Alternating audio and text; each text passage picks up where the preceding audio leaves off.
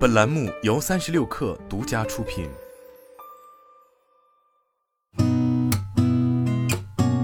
八点一刻，听互联网圈的新鲜事儿。今天是二零二二年十一月十号，星期四，早上好，我是金盛。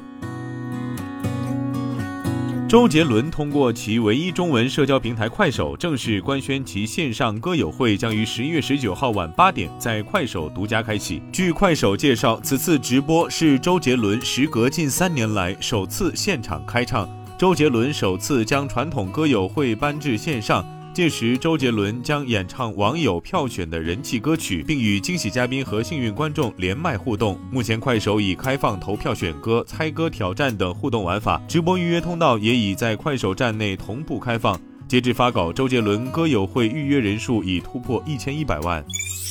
LG 显示器宣布，其开发出了可伸缩的新型显示屏，显示屏画面的伸缩率为百分之二十左右，可以在播放影像的同时弯曲扭转、自由变形。该屏还可以贴在不规则曲面上，应用于可穿戴设备及车载等多种产业领域。Twitter 公司的产品管理总监发文称，Twitter 将把用户账号划分为官方账号、付费账号以及不收费的无标识账号三个种类。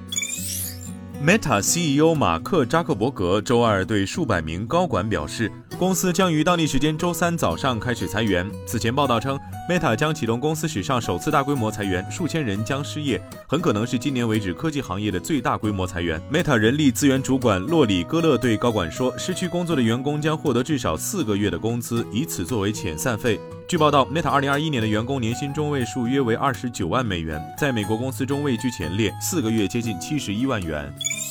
迪士尼公布二零二二财年第四财季与全年业绩，销售额和利润均低于华尔街预期，营收为201.5亿美元，同比增长百分之九，低于市场预期211.5亿美元。净利润为二点五四亿美元，同比下降百分之零点四。该公司在第四财季的流媒体订阅用户增长超出预期，仅旗舰服务 Disney Plus 就新增了一千二百一十万名用户，高于市场预期九百三十万。受 Disney Plus 的影响，迪士尼直接面向消费者部门的亏损增加了一倍多，至十四点七亿美元。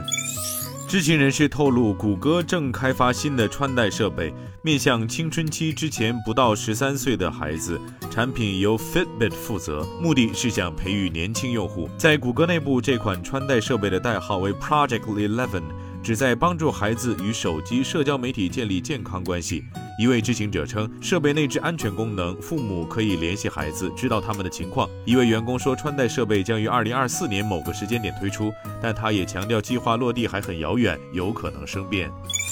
Twitter 在其支持页面上提到，全球禁止推广政治广告。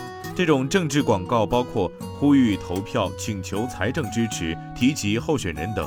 此前，特斯拉的一位批评者奥多拉表示，Twitter 拒绝了他的一条反特斯拉广告，声称该广告违反了该公司的政治广告禁令。据悉，该条推文批评了特斯拉的完全自动驾驶功能。今天咱们就先聊到这儿，我是金盛，八点一刻，咱们明天见。